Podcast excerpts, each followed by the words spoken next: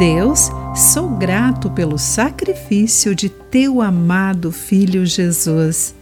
Ele é o caminho que me conduz a ti.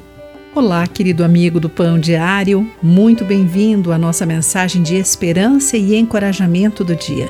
Hoje vou ler o texto de Esther Escobar com o título A Porta da Reconciliação. Na Catedral de St. Patrick, em Dublin, Irlanda, há uma porta que conta que em 1492 as famílias Butler e Fitzgerald começaram a brigar pelo controle da região. A luta se intensificou e os Butler se refugiaram na catedral. Quando os Fitzgerald chegaram para pedir trégua, os Butler tiveram medo de abrir a porta. Então, os Fitzgerald abriram um buraco nela e seu líder ofereceu sua mão em paz. As famílias se reconciliaram e os adversários se tornaram amigos.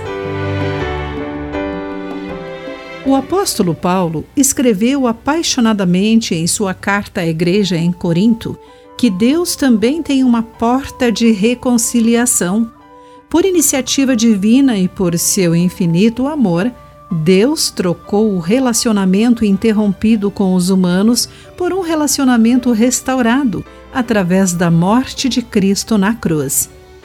Estávamos longe de Deus, mas em Sua misericórdia, Ele nos aproximou de si mesmo.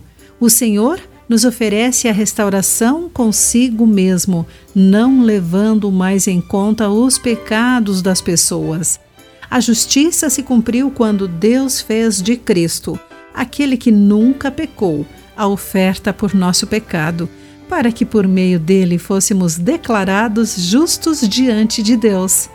Quando aceitamos a mão de Deus em oferta de paz, recebemos a importante tarefa de levar essa mensagem a outras pessoas.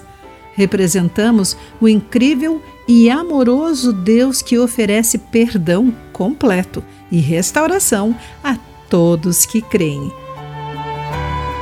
Querido amigo, o que a oferta de reconciliação de Deus significa para você?